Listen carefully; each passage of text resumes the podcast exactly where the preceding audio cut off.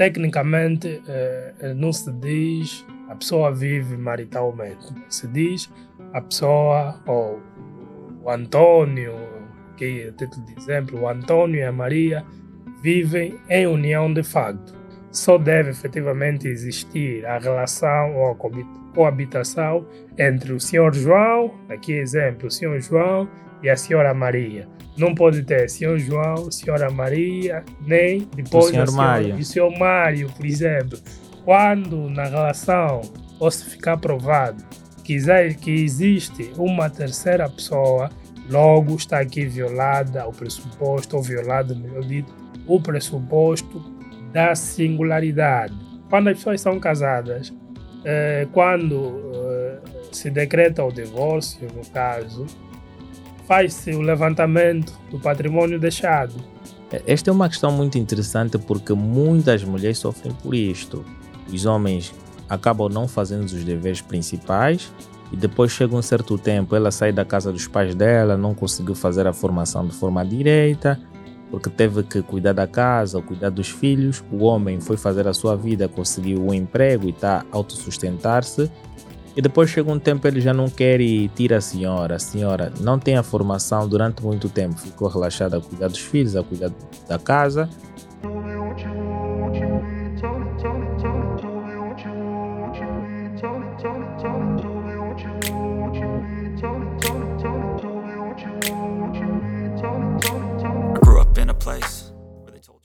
Devido também à constipação do doutor e tudo mais. Okay. Então há uma alteração assim na voz, mas está perfeito. Começo. Não, pode dar continuidade. Pois, é, família efetivamente consiste na estrutura é, social, não é? Como dizia, baseada nos princípios da igualdade, é, da boa-fé, da reciprocidade e da ajuda mútua. Do ponto de vista legal, a família no ordenamento jurídico angolano é constituída por base ou por via do casamento, eh, do parentesco, da afinidade e da união de facto, que como tal é o nosso tema. A união de facto, é, do ponto de vista conceitual, é, pressupõe o estabelecimento entre um homem e uma mulher, ou seja, a coabitação, a convivência entre um homem e uma mulher. Aquilo que habitualmente nós gostamos de chamar de viver maritalmente, não é? E, e uma dica aqui para os nossos telespectadores e ouvintes do canal: eh, tecnicamente, nós sugerimos a não chamarmos mais que o fulano ou o cicrano vive maritalmente, mas sim em união de facto. Portanto, a título de introdução, pensamos que podemos assim considerar esse é o conceito de união de facto eh, nos termos do artigo 1112 do Código da Família.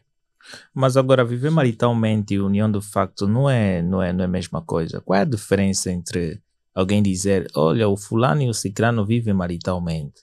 Bom, uh, Mesma coisa é, mas a questão está na terminologia técnica, né? Tecnicamente, é, não se diz a pessoa vive maritalmente, mas se diz a pessoa, ou o Antônio, que é título de exemplo, o Antônio e a Maria vivem em união de facto. É assim que se diz do ponto de vista técnico, não maritalmente. Maritalmente é como nós gostamos uh, de praxe, como como é habitualmente gostamos de dizer, não é?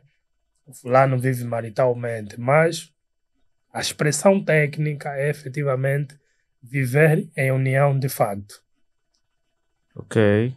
Uh, mas agora, quais são os critérios para o reconhecimento legal de uma união de facto em Angola? Olha, é uma questão muito pertinente, não é? Antes de precisamente dizer os pressupostos para a união de facto, importa aqui referir que a união de facto é, do ponto de vista do nosso ordenamento jurídico, ela pode ser reconhecida é, por três vias. Primeiro, pode ser reconhecida é, voluntariamente, não é? por mútuo acordo, nesse caso, onde as partes, falo o homem e a mulher, dirigem-se à Conservatória de Registro Civil e manifestam então a pretensão de reconhecer a união de facto. E também, fora a, a essa possibilidade voluntária, a união de facto também pode ser reconhecida por ruptura ou por morte. Por ruptura pressupõe naqueles casos em que há ruptura na coabitação do homem e da mulher, ou seja, separação, não é? é? e, no entanto, se estiverem aí reunidos os pressupostos para a união de facto ser reconhecida, tanto o homem como a mulher pode, no caso junto do tribunal família, não é? é? intentar uma ação para reconhecimento da união de facto, apesar da, da coabitação já, já, já se ter, portanto, extinguido, já não existir é, coabitação entre os dois. E também pode ser reconhecida por morte, naqueles casos em que é, duas determinadas pessoas coabitaram num certo horizonte temporal mas por uh, situações circunstancial, o homem veio a falecer. Nós aqui gostamos muito de chamar o homem como exemplo, que normalmente o homem que morre, não é? O homem vem a falecer. A mulher, no caso, pode, junto do tribunal, requerer o reconhecimento da união de facto por morte. Os pressupostos eh, para a união de facto também estão previstos à luz do Código da Família e primeiro pressuposto para a união de facto é efetivamente a coabitação num horizonte temporal de no mínimo três anos. Ou seja, para a união de facto ser reconhecida, é necessário que o homem e a mulher é, convivam ou coabitem é, três ou mais anos. Um outro pressuposto tem que ver com uh, a capacidade matrimonial. A capacidade matrimonial, desde logo, a idade, a idade núbil, no caso, estamos a dizer que as partes, seja o homem como a mulher, devem ser efetivamente maiores de idade, não é? Para reconhecer a união de facto, devem eh, estar preenchido aqui os pressupostos para eh, o reconhecimento, como por exemplo, não podem estar impedido por via da inabilitação, da interdição, anomalia psíquica. Portanto, esses impedimentos que têm que ver com a capacidade do, do, do exercício do direito devem efetivamente estar aí preenchidos para que a união de facto seja reconhecida. E um outro pressuposto é a singularidade. A singularidade pressupõe que, para que a união de facto seja efetivamente reconhecida, tanto o homem como a mulher não podem ter um outro parceiro.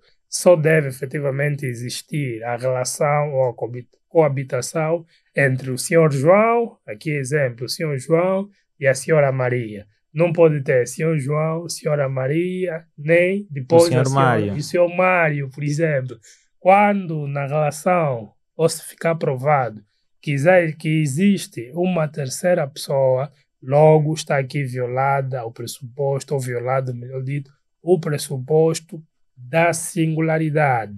Assim sendo, a união de facto não poderá ser reconhecida porque esses pressupostos que eu acabei de frisar são efetivamente cumulativos. Na falta de um deles, a união de facto não poderá ser reconhecida. Mas agora, existem fases da união de facto. Por exemplo, nós aqui em África ou em algumas outras partes do mundo, nós temos o, a nossa união tradicional, depois temos a, a parte religiosa.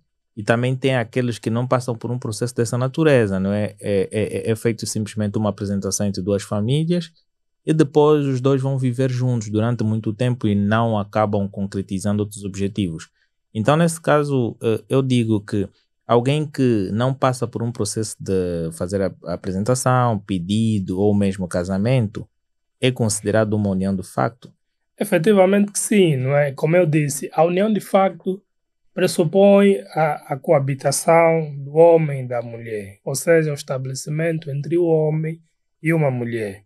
E aqui, do ponto de vista prático, do exemplo que dá, Uh, o homem faz a apresentação, e aqui chamando a nossa realidade cultural, o homem faz a apresentação, depois faz o pedido e, como odiernamente eh, nós vivemos isso na nossa realidade, eh, as pessoas vivem, entre aspas, maritalmente anos e anos, não é? Vivem efetivamente em união de facto. Vivem em união de facto. Só que a questão aqui é a eficácia real desta união. Por isso é que chamamos aqui a colação o reconhecimento. Para efeitos, ou para alguns efeitos, sobretudo efeitos patrimoniais, é importante que as pessoas que vivem três anos ou mais devem, de facto, uh, efetuar diligências para reconhecer essa união.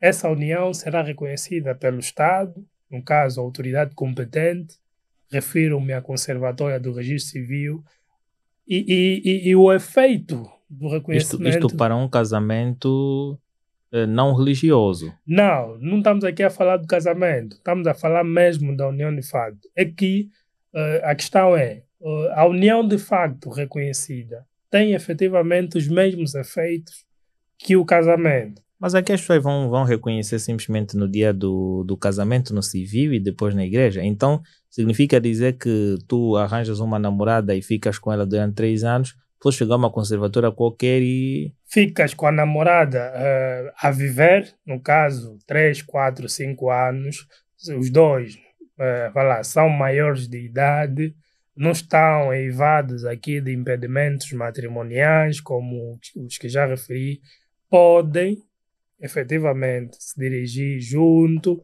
da conservatórias para reconhecer a união de facto. Uh, as pessoas podem reconhecer a união de facto e não casarem. Essa é questão. É que os efeitos da união de facto são, de, de facto, são efetivamente semelhantes ao do casamento. E eh, essa questão surge efetivamente para cautelar sobretudo direitos patrimoniais. Repara, uh, existem situações em que um, duas pessoas uh, coabitam num horizonte temporal de 3, 4, 5 anos, por exemplo, e uh, passado algum tempo, imagina que as pessoas nesse, nesse período da coabitação tenham constituído algum patrimônio, os dois, não é? Desculpa, os dois, sim. Imagina que tenham comprado uma casa, um carro, ok?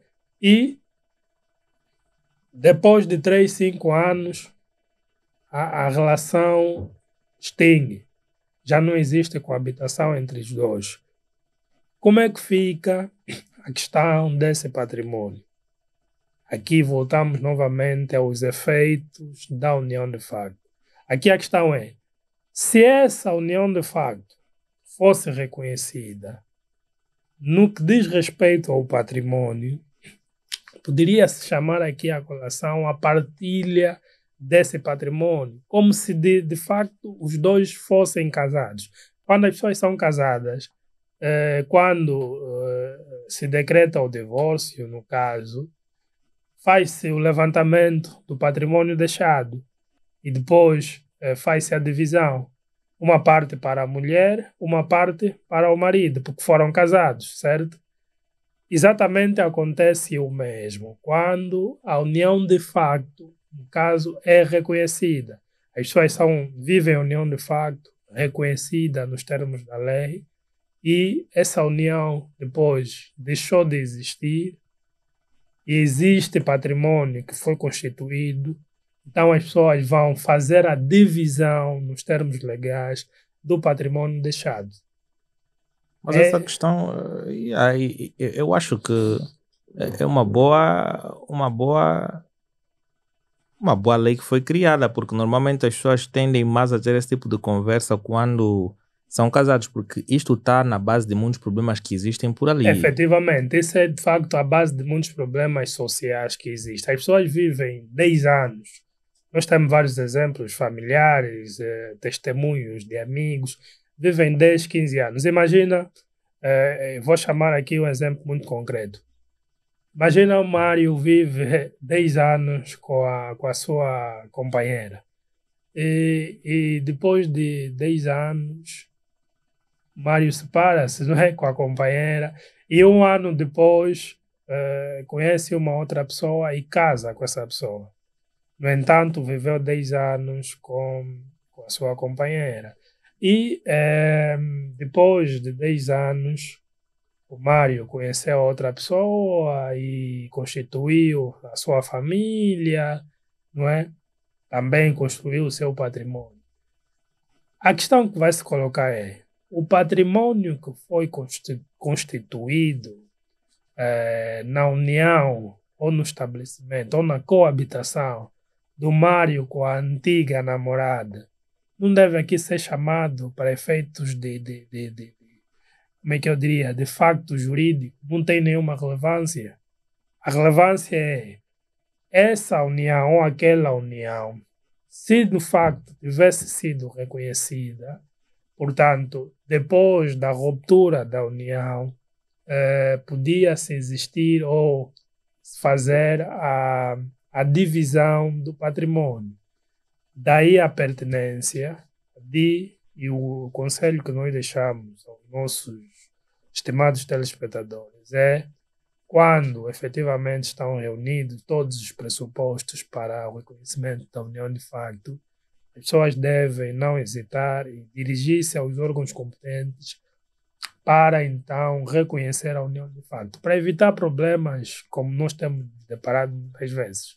Não, mas agora, uh, isso realmente, porque ima imagina, dê um exemplo muito interessante. Alguém vive 40 anos com a sua esposa e depois ele vai dizer que já não quer mais ela e quer separar-se. Quem deve abandonar a casa? Bom, essa, essa pergunta é, é, é, muito, muito subjetiva, não é? Repara, é, se estamos a falar de uma união que de facto existam filhos, não é? Imagina que existe nessa relação vivem 40 anos ou mais, existem 3, 4, 5 filhos. E, por sinal, existem menores nessa relação.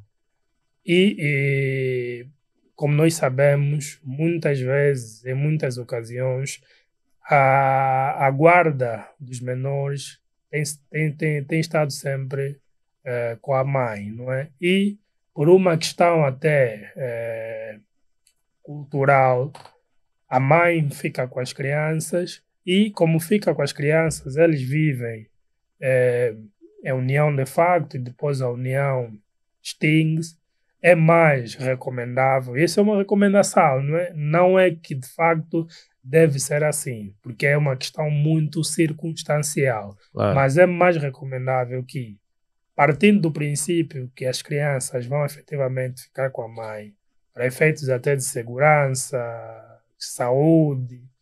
O mais recomendável é que o homem, portanto, deixe a casa de família com a mãe, porque é a mãe que vai ficar com as crianças e deve efetivamente estar num sítio seguro, não é?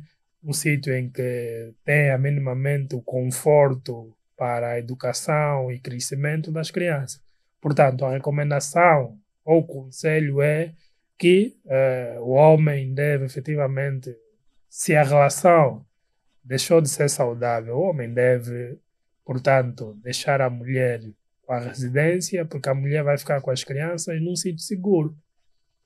O que significa dizer que após o crescimento dos filhos, a mulher deixa de residir na mesma residência? Bom, uh, não diria isso, não é? Porque uh, a responsabilidade dos pais não extingue efetivamente depois dos filhos crescerem. Imagina o filho cresceu, mas é, é, não, não constituiu família, não tem o um emprego ainda e é, não tem como sustentar, só autossustentar. Só porque cresceu, deve abandonar a casa e como tal também a mãe deve eu não diria que a resposta... Não, imagina que os filhos tivessem que ficar com a casa e a mãe tivesse que abandonar para fazer a vida dela, porque esta é uma questão muito interessante porque muitas mulheres sofrem por isto. Os homens acabam não fazendo os deveres principais e depois chega um certo tempo, ela sai da casa dos pais dela, não conseguiu fazer a formação de forma direita, porque teve que cuidar da casa, cuidar dos filhos. O homem foi fazer a sua vida, conseguiu um emprego e está a autossustentar-se. E depois chega um tempo ele já não quer e tira a senhora. A senhora não tem a formação durante muito tempo, ficou relaxada a cuidar dos filhos, a cuidar da casa. E ela vê-se numa idade que já não há capacidade para ela conseguir um emprego e o homem quer que ela saia de casa. Automaticamente ela vai ter de voltar em casa dos seus familiares com a idade que tem.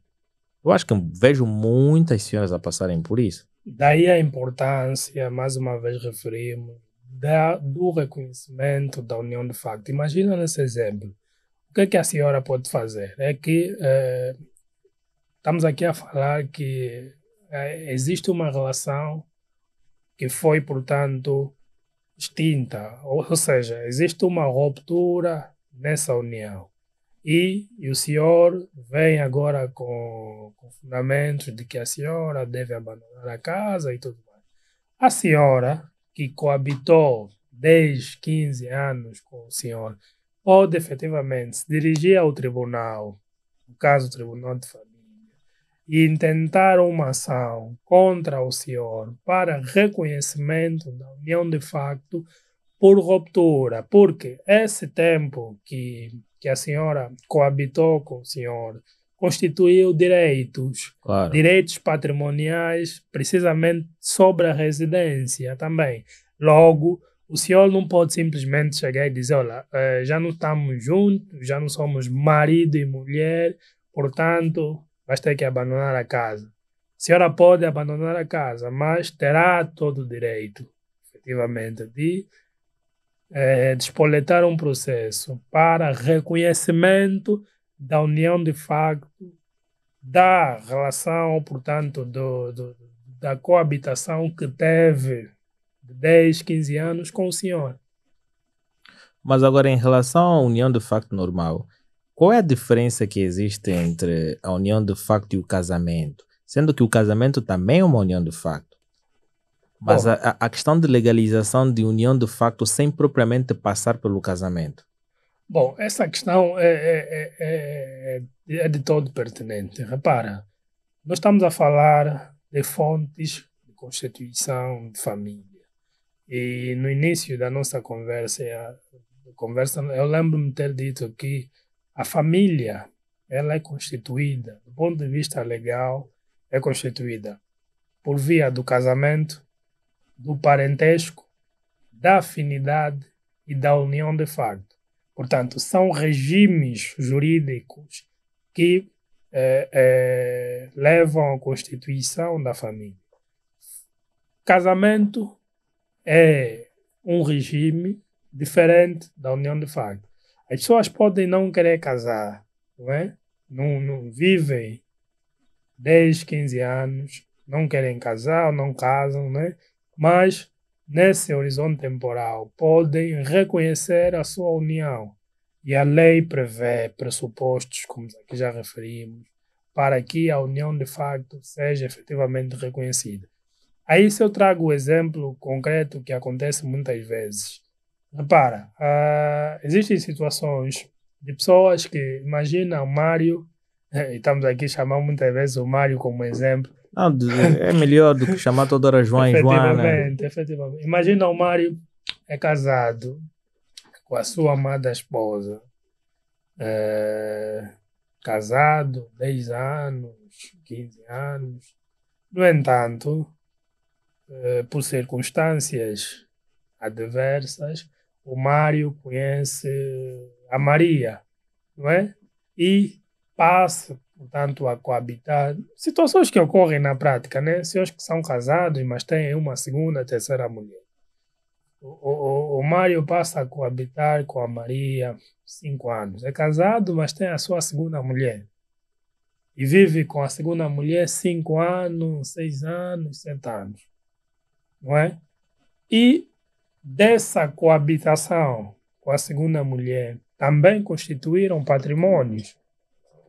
Compraram casas, carros, e a mulher, a segunda mulher, muitas das vezes que acontece, também participa na construção da casa, também é, contribui com dinheiro ou com valores, não é?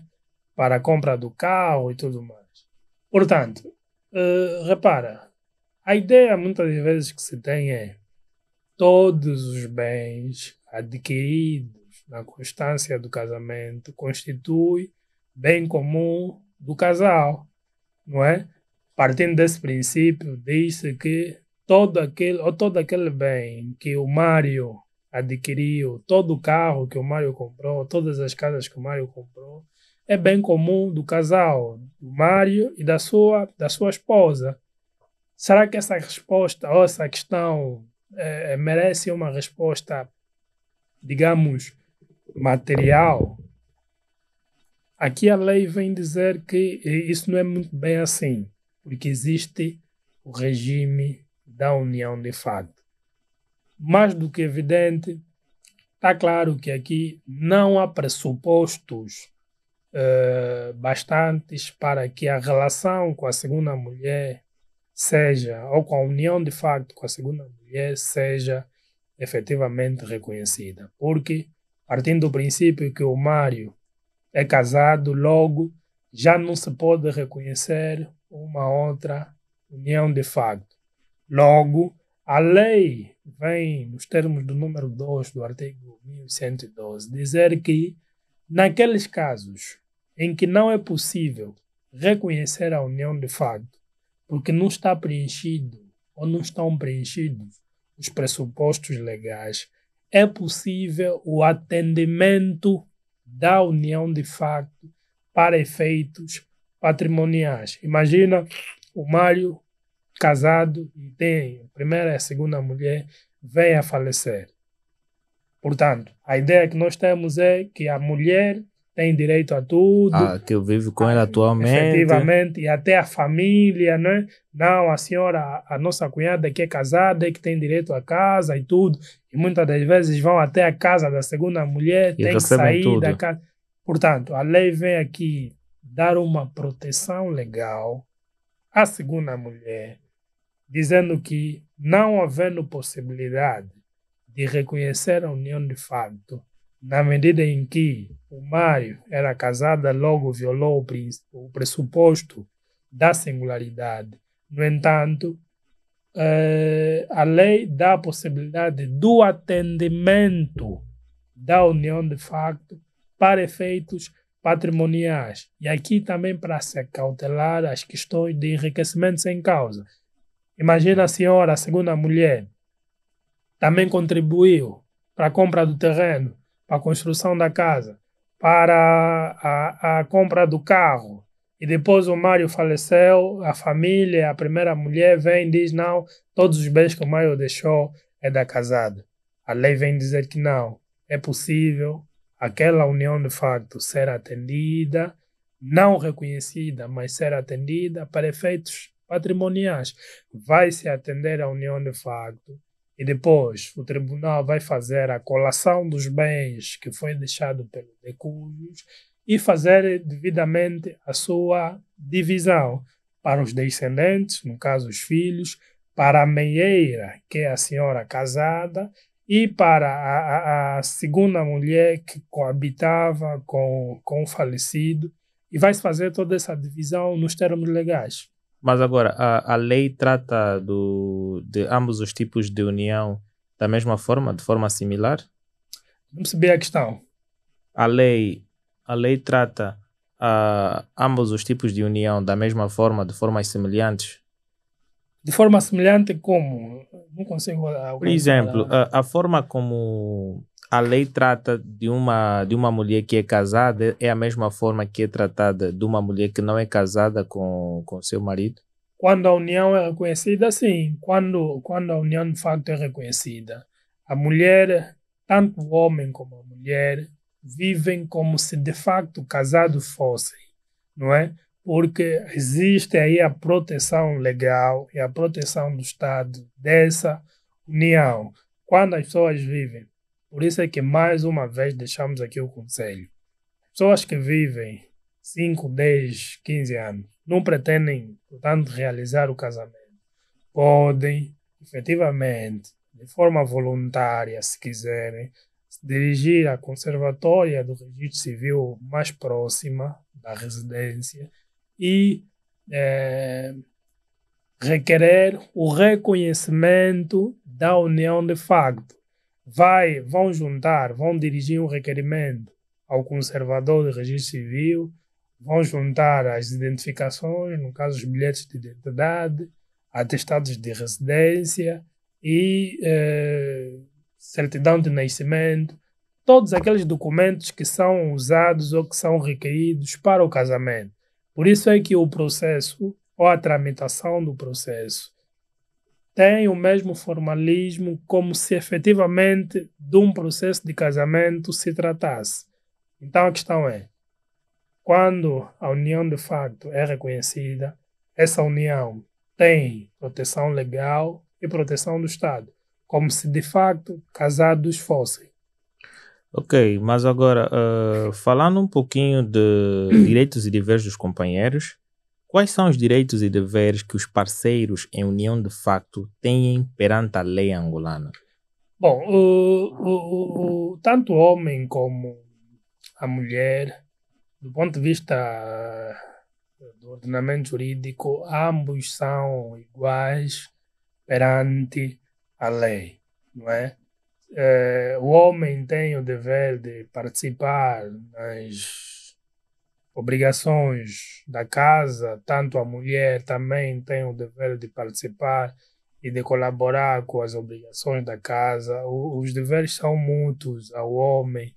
Tem, o homem tem o dever, portanto, de é, sustentar, digamos assim, a, a, sua família, não pode aqui é, exonerar da sua obrigação de, de, de, sustentar ou de dar o sustento à, à sua esposa, aos seus filhos. No entanto, também a mulher tem o dever de auxiliar o homem não é, no sustento da família. Não se pode aqui pensar que é apenas responsabilidade do homem de sustentar a, a casa, de sustentar a família. A mulher também deve colaborar, deve é, é, auxiliar o homem no sustento da família. Deveres domésticos são efetivamente é, reservados a ambos. Tanto o homem como a mulher devem efetivamente participar dos deveres domésticos do lar. O homem, a ideia muitas das vezes é, que temos na nossa sociedade é que o homem não pode é, ajudar a mulher, por exemplo, a lavar a louça, não pode ajudar a mulher a, a, a cozinhar. Essa ideia é efetivamente negativa. O homem tem. Encontrar um homem a cozinhar vão dizer outras coisas. Vão não, dizer que o cara está. Não, não, não. É dever do homem. Deve ajudar, auxiliar a sua esposa na, na arrumação da casa, na preparação das refeições, se a mulher deve auxiliar o homem no sustento da casa, naquilo que for necessário, o homem, portanto, naquele momento não tiver possibilidade, então por que, que o homem não pode ajudar a mulher a, a limpar o chão, a arrumar a casa? Daí eh, dizermos que a, a relação familiar deve se basear no princípio da reciprocidade, da igualdade os deveres são é, acarretados para ambos. Não há, tanto o que o homem faz mais e a mulher faz menos. A mulher faz mais e o homem faz menos. Essa ideia é uma ideia substancialmente negativa.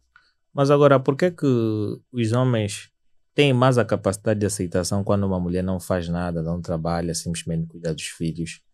é, e não contribui de forma mensal com um valor monetário, simplesmente contribui com aquele amor, aquela forma dela de, de gestão, não é? Os homens aceitam. E por que que as mulheres, quando é o lado contrário, elas não aceitam? Quando o homem simplesmente está em casa, não trabalha por dificuldade de emprego e ela tem um pote financeiro maior e ela vê o cara todos os dias ao pé do cadeirão sempre a brincar com os filhos, ela cria um sentimento negativo de que ao longo do tempo pode até terminar em uma separação. Bom, de facto, essa é uma questão muito, é, muito caricata, mas eu acredito que isso tem muito que ver com, a própria natureza humana ou a natureza do homem. O homem uh, tem, desde logo, essa natureza de autossustento, não é? Ou sustentar a família. O homem, desde os primórdios, sai, não é? é foi à pesca, foi à caça. O homem, é, desde os primórdios, normalmente tem esse lado de batalha, batalha, batalha. E é muito normal para um homem uh, se relacionar com uma mulher que infelizmente não trabalha ou uh, não, não consegue uma oportunidade de emprego.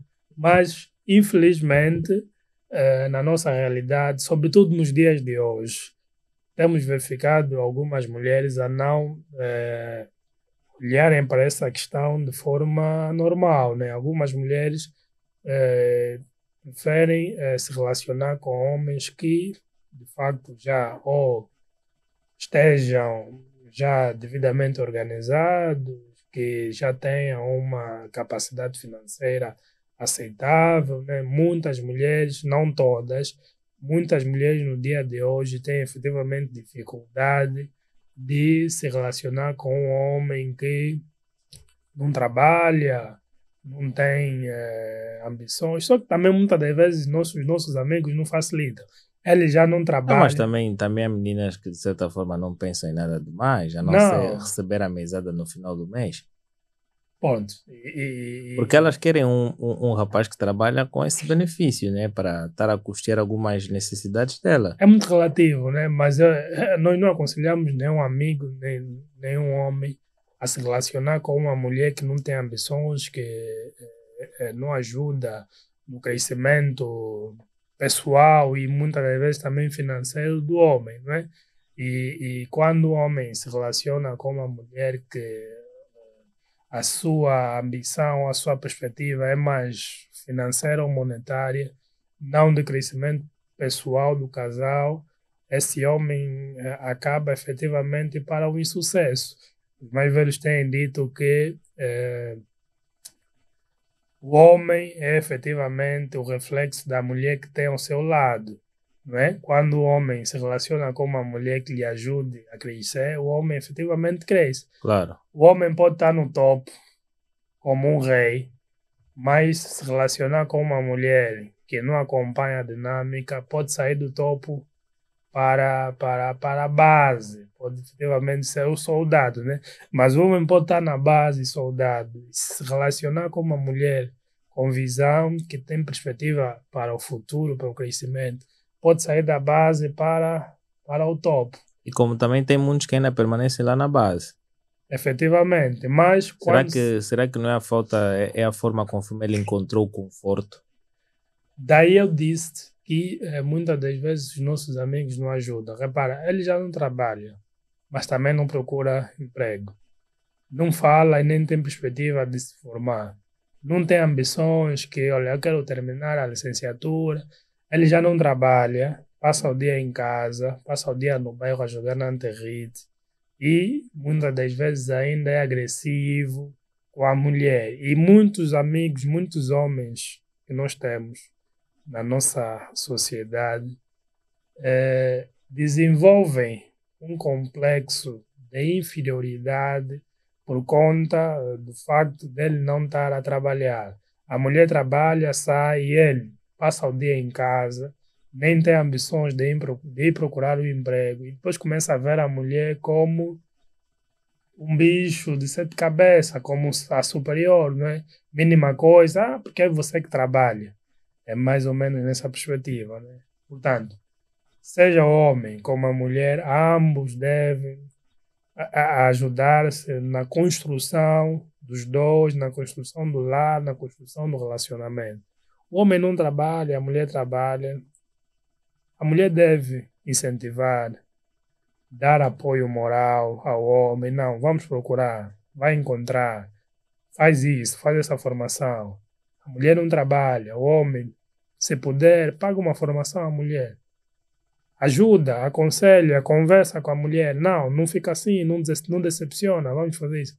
Muitas das vezes não é isso que acontece mulher não trabalha, o homem não trabalha, e a, depois é a própria mulher, alguns casos, né, a própria mulher a dizer, você também passa o dia em casa, não faz nada, não ajuda. Isso só desincentiva mais ainda a própria pessoa, baixa mais ainda a moral da própria pessoa. Agora, sobre, sobre a proteção de menores, né? como é que a lei angolana aborda a proteção de menores não é, nascidos de união de factos? Porque o doutor estava a explicar sobre o caso de de jovens né, terem que se relacionar com outras mulheres né, e viverem durante três anos e não assim reconhecerem a união do facto. Quando vem não é, um, uma criança nessa fase, não é se porventura há uma separação ou então há uma infidelidade por motivos de, de falecimento da própria pessoa, como é que a lei protege as crianças? Ora, a questão da proteção do menor, dos menores é de facto indispensável à sua pertinência, independentemente da relação ser por via do casamento ou da união de facto reconhecida ou não. Os menores, e, e há um princípio fundamental no direito que chama-se princípio do superior interesse dos menores. Os menores são sempre protegidos, independentemente dos pais viverem juntos ou não. A questão aqui é, quando é, o casal deixa de coabitar e existe uma união de facto reconhecida ou um casamento e, por sinal, o casal pretende o divórcio ou a dissolução uh, da união de facto, Primeiro, devem efetivamente fazer um acordo de regulação do exercício da autoridade paternal, ou seja, os pais devem lavrar este acordo. Neste acordo vai estar expresso, sobretudo, a assistência dos menores, não é? A mesada, com quem os menores ficarão, estamos a falar da guarda dos menores, uh, e também a questão da escolaridade, não é? Uh, do colégio, passo o termo, dos interesses, de modo geral, dos interesses ou dos direitos fundamentais dos menores, que devem estar acautelados.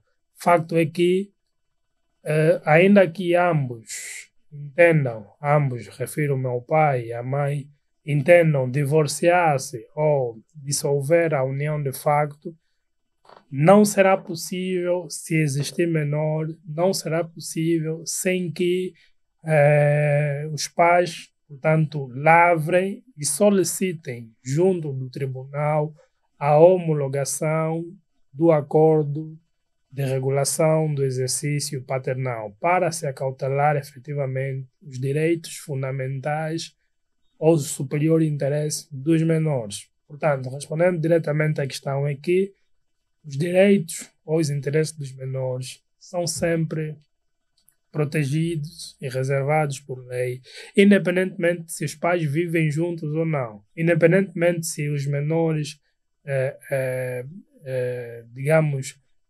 fazem parte da união, do casamento ou de uma relação extraconjugal, isso não importa. A lei aqui vem sempre e sempre na proteção dos interesses dos menores. Mas existem algumas responsabilidades parentais nesse contexto? Efetivamente que sim, os pais têm responsabilidade para com os filhos e acabei de referir a responsabilidade de assistência aos filhos. É, e até aqui muitas das vezes chama-se, é um facto de quando os pais não assistem os seus filhos, não prestam assistência aos seus filhos, sejam, seja na, na questão da escolaridade, vestuário, alimentação, pode também se chamar aqui como responsabilidade de um crime de violência doméstica. É violência doméstica quando um pai ou uma mãe refuta a sua responsabilidade de assistência ao seu menor ou ao seu filho. Uau, é uma questão bem interessante, uma resposta interessante.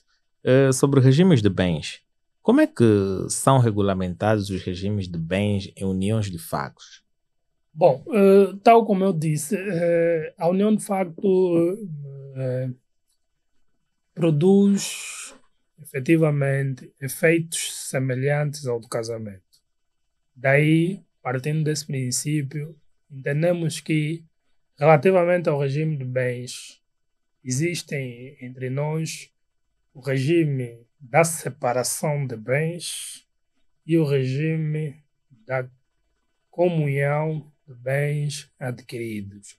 Ou seja, as partes ou os pais, os pais não, o marido e a mulher podem, se pretenderem eh, manifestar que pretendem reconhecer a união de fato ou pretendem né, contrair o casamento, aqui como exemplo, no entanto, com o regime da separação de bens, é, o que pressupõe que, na vigência dessa união, na vigência desse casamento, dessa união reconhecida, todos os bens que forem sido adquiridos não farão parte do bem comum do casal, salvo aqueles bens que já foram adquiridos antes do reconhecimento da união de fato.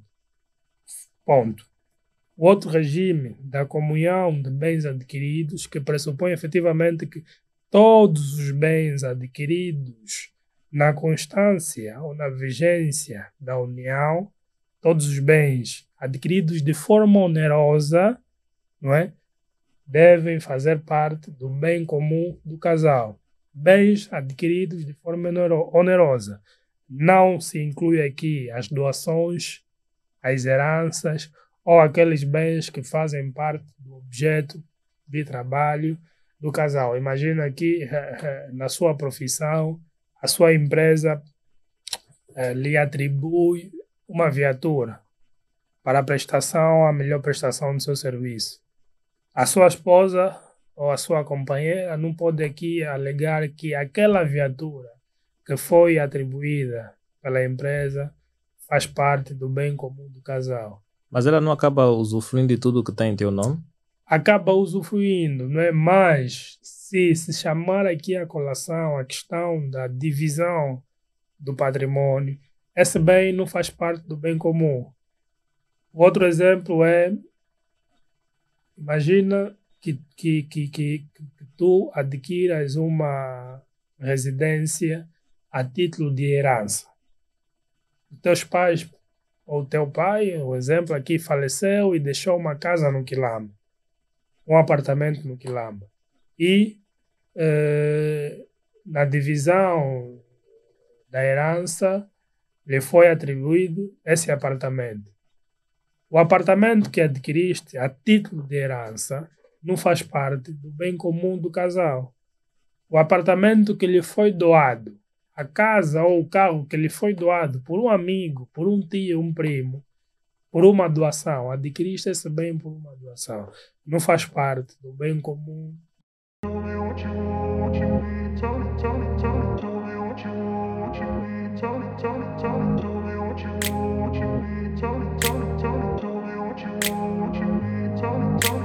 grew up in a place